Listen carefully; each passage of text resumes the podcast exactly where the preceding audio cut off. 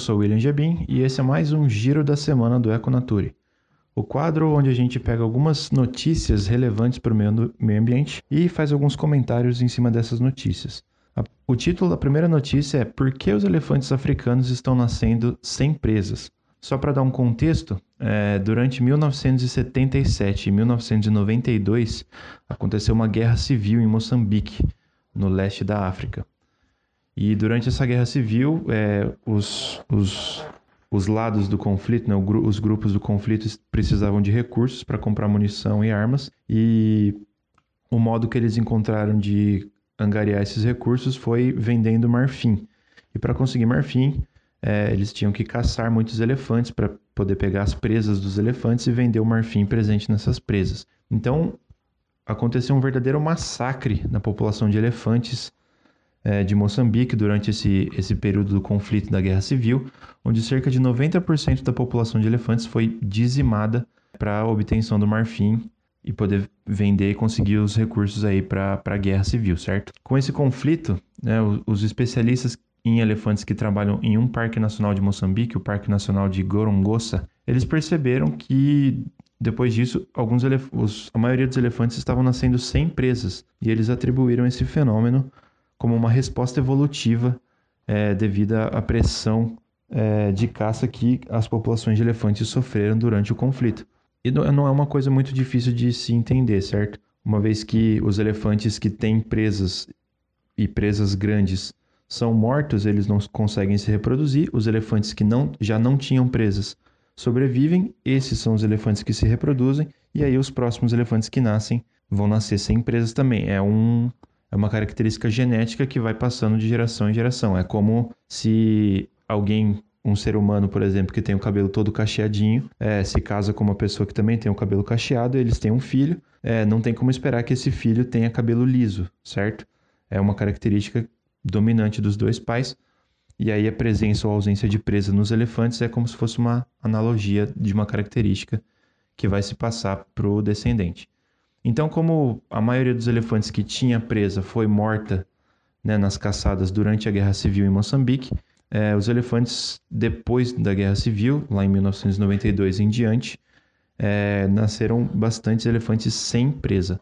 Alguns números que trazem esse, essa notícia, que foi baseada num estudo publicado na revista Science, é, antes do conflito né, da, da Guerra Civil em Moçambique, 18,5% de fêmeas de elefantes nasciam sem presas e depois do final da Guerra Civil, onde começaram a, a, a desenvolver mais estudos sobre as populações de elefantes, é, o grupo constatou aí que o número de fêmeas em uma dada população que nasce sem presa aumentou de 18,5% para 33%.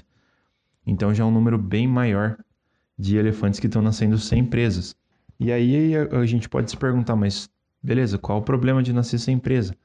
A presa é uma característica morfológica importante para os elefantes porque eles usam para diversas coisas, né? principalmente para defesa, defesa de território, mas em alguns casos também para obtenção de alimento. Então, várias coisas podem mudar no contexto que um elefante não tenha presa. É, ele vai ter mais dificuldade para se defender, defender o seu território, se for um macho. É, inclusive, com, com os machos tem um detalhe diferente, né? É, antes as hipóteses científicas pensavam aí, elas eram construídas com o seguinte raciocínio: as presas nos elefantes é, são determinantes para o sexo, ou seja, os machos têm a presa, a presa grande, e as fêmeas têm a presa menor ou elas não têm presas. Essa era a hipótese inicial.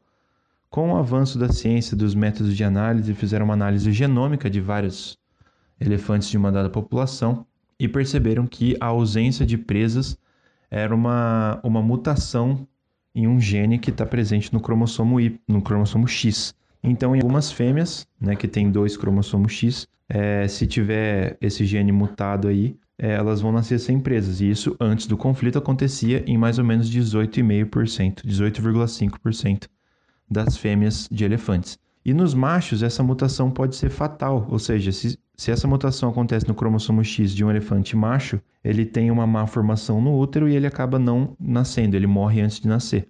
E aí, se isso estiver acontecendo ainda depois do final da guerra civil em Moçambique, é, os especialistas estão é, com receio de que menos elefantes estão nascendo por ano e isso pode dificultar a recuperação da espécie, porque como, como foi dito no começo, aproximadamente 90% da população de elefantes foi dizimada durante a Guerra Civil de Moçambique para obtenção de dinheiro com a venda de marfim. E aí agora, com esforços de conservação, com o fim da caça da caça de abate né, por causa do marfim, isso hoje em dia é proibido, as populações de elefantes estão lentamente se recuperando, elas não correm mais um risco iminente de extinção, mas ainda assim é, os elefantes têm uma gestação longa, eles se reproduzem poucas vezes na vida. É, para cada fêmea de elefante ter um filhote demora mais ou menos aí dois, três anos. Então não é fácil recuperar uma espécie como essa, né, que, de, que demanda bastante custo energético para produzir um filhote.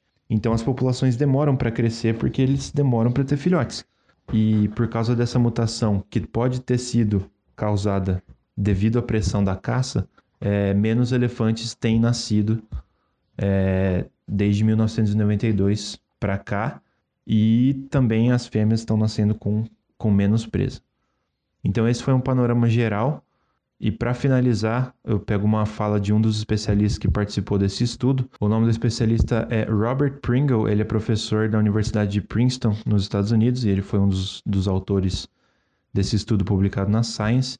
Ele diz que hoje em dia, sem a pressão de caça e com esforços de conservação dos funcionários do Parque Nacional, com esforços de conservação de diversas ONGs, eles esperam que essa síndrome né, dos elefantes nascerem sem presas diminua com o tempo e aí é possível que a população volte ao normal com, com aquelas taxas que se tinha antes da guerra civil.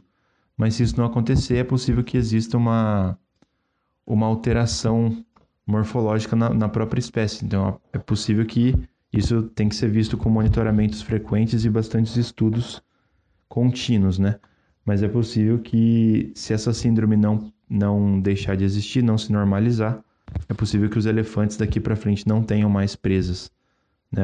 Aqueles elefantes com presas sejam, entre aspas, coisa do passado.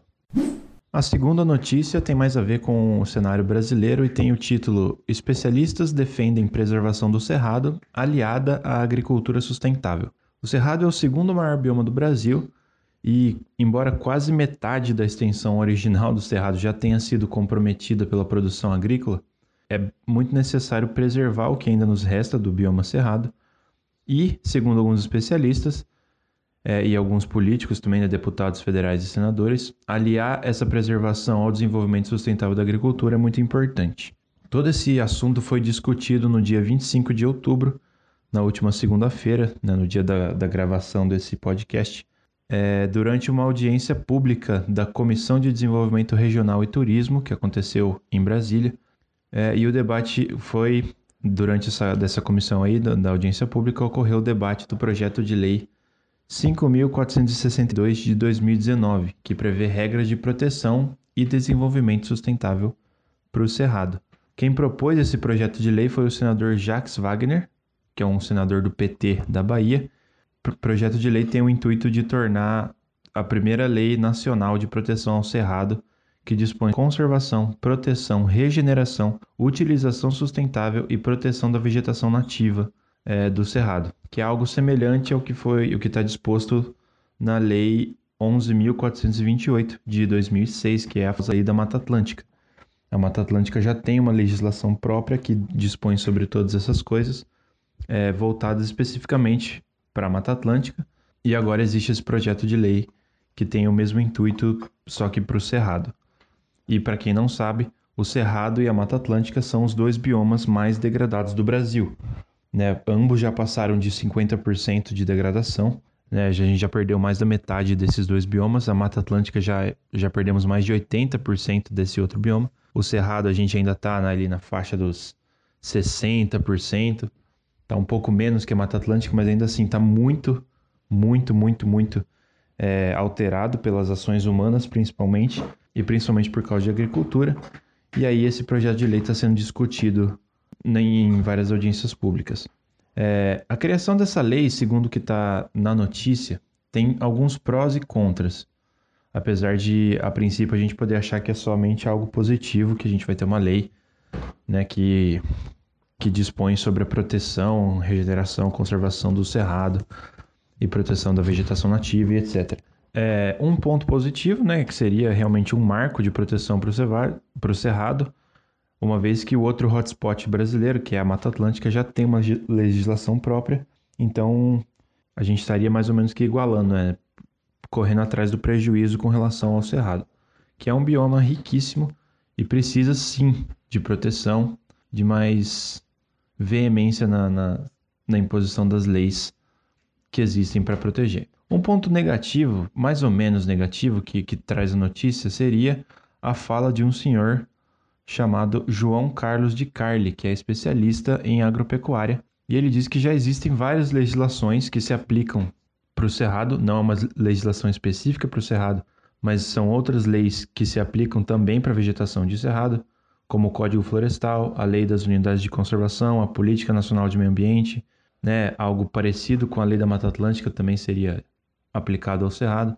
Então, o que esse, esse cidadão defende, esse especialista defende, é que a gente deveria primeiro pensar em direcionar os nossos esforços a melhorar o modo como a gente executa as coisas baseadas nessas leis já existentes e no assunto que também foi tocado nessa audiência pública é que existem poucas unidades de conservação no Cerrado, existem poucas áreas territoriais é, voltadas exclusivamente para proteção. É, a Chapada dos Veadeiros é uma delas, que é super famosa, mas se a gente juntar todas as unidades de conservação do Cerrado, a gente teria mais ou menos, é, somando 8% do território do bioma.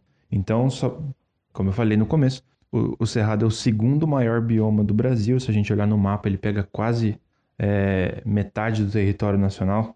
Ele pega uma grande parte do, do Brasil central. E somente 8% disso está protegido por lei. Então, o intuito de muitas pessoas, especialmente as pessoas mais voltadas para o lado da conservação, a intenção delas é que se crie mais unidades de conservação para que aumente essa área de proteção do cerrado, né?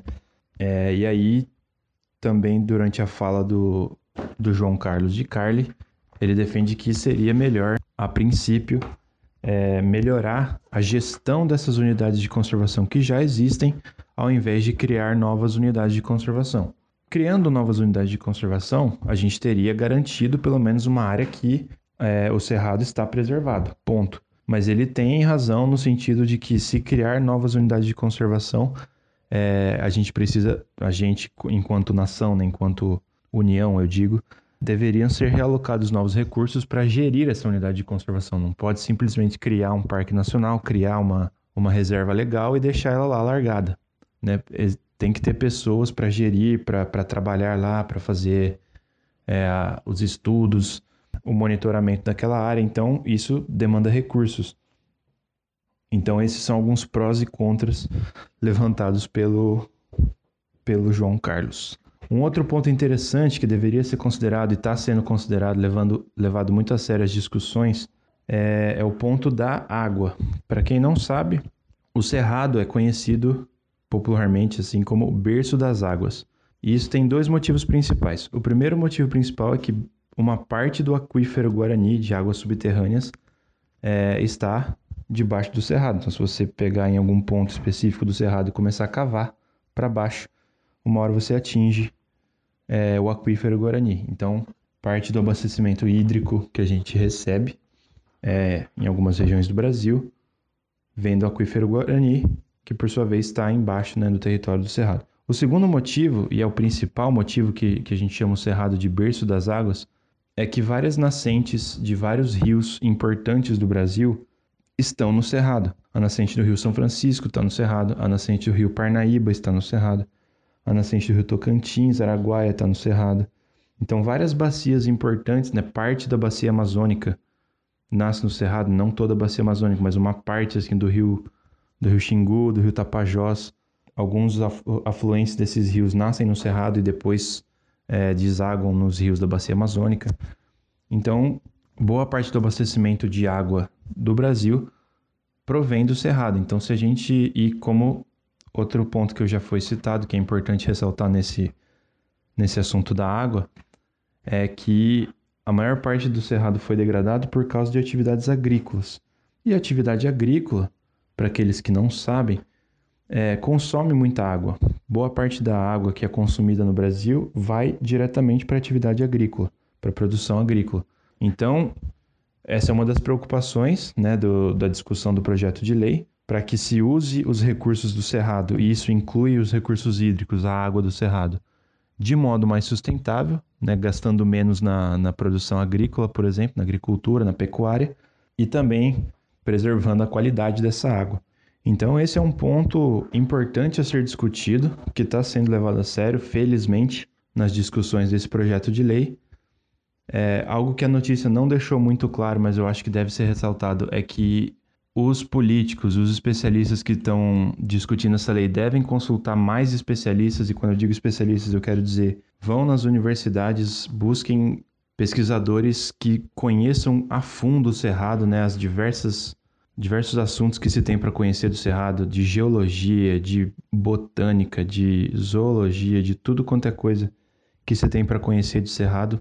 Consultem essas pessoas, esses especialistas na biodiversidade do cerrado, na, na diversidade morfológica do solo do cerrado, nas diversas formações de lençol freático, de bacias hidrográficas, de relevo, tudo que se tem para saber sobre o cerrado. Existem pessoas no Brasil que pesquisam sobre isso e, como eu falei, na notícia isso não ficou muito claro se essas pessoas foram consultadas, né? Foram consultados alguns especialistas em gestão pública em agricultura, né, pessoas que querem produzir é, produtos agrícolas de forma mais sustentável para que o cerrado seja preservado, isso é importante. É, também é importante que a atividade agrícola no Brasil não pare nem diminua, porque grande parte do PIB brasileiro é gerado por isso. E simplesmente deixar de produzir algum produto agrícola né, seria um tiro no pé. Mas fazer isso da melhor forma possível. Então consultem mais especialistas em mais coisas e levem a sério essas discussões, porque o cerrado é muito importante, não só para as pessoas que moram em áreas de cerrado, mas para o Brasil todo. E para encerrar, o título da nossa terceira notícia é uma notícia boa, eu quis encerrar com uma notícia positiva dessa vez. Tem o seguinte título, vamos lá. Bióloga brasileira que salvou o arara azul da extinção entra para o Hall da Fama da ONU. A bióloga Neiva Guedes, de 58 anos, entrou para o Hall da Fama de Meninas e Mulheres Cientistas da ONU devido ao seu trabalho de preservação das araras azuis. Eu não sei se todo mundo já conhece, mas na, na área da conservação ambiental, na preservação das espécies, a Neiva Guedes já é, é bem conhecida, né? o trabalho que ela tem com o Instituto Arara Azul é bem conhecido. Então ela já estava mais ou menos no hall da fama de muitas pessoas, muitas pessoas já conheciam a Neiva e o trabalho dela, mas agora ela é internacionalmente conhecida entrando para o Hall da Fama da ONU. Quando a Neiva Guedes se formou em biologia, ela viu que as araras azuis, que é uma espécie que só ocorre no Brasil, é uma espécie endêmica daqui do Brasil, é, corria já sério risco de extinção, de desaparecer completamente da natureza, isso nos anos 80. Então, vendo esse problema e querendo de fato ajudar e buscar uma solução para esse problema, ela aprendeu o máximo que pôde sobre a espécie. Ela foi para campo, é, aprendeu o comportamento, aprendeu os melhores é, tipos de área que as, as araras preferem nidificar, é, forragear, né, buscar parceiros sexuais, alimento, etc. Que tipos de árvore que elas usam para fazer o ninho, quais são os principais predadores.